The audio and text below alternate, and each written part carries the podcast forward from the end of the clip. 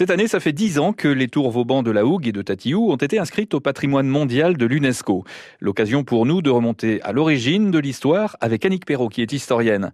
Nous sommes en 1692 et Louis XIV est bien embêté. Son cousin Jacques II, le roi d'Angleterre, a été déposé quelque temps plus tôt par son gendre, le Hollandais Guillaume d'Orange. En somme, une histoire de famille.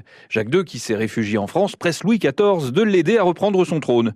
On va donc préparer un débarquement en Angleterre.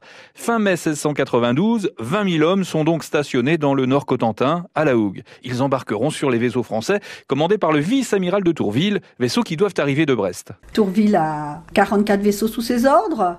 Il part de Brest avec un petit peu de retard parce qu'il n'a pas réussi à faire euh, jonction avec la flotte euh, du Levant. Mais euh, les bateaux avancent. Mmh. Et là, au large de Barfleur, très au large quand même de Barfleur, il voit la flotte ennemie. Lui, il a 44 vaisseaux et il a en face de lui 90 vaisseaux anglais et hollandais.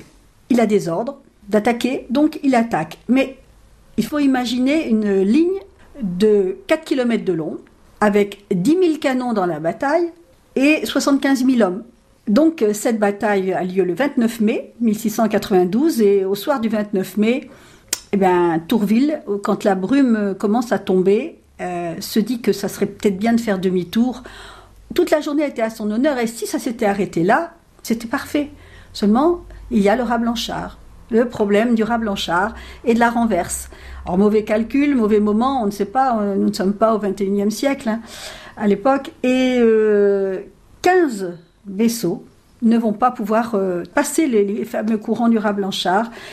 Trois vont se réfugier à Cherbourg, dont le Soleil Royal qui est vraiment très abîmé les Anglais et Hollandais vont les incendier tous les trois le 1er juin. Quant aux 12 autres, ils, se disent on va peut-être quand même un endroit, trouver un endroit où se réfugier. Et les 12 euh, partent vers la, la hogue de Saint-Va, comme on disait à l'époque. Mais cet abri leur sera malheureusement fatal.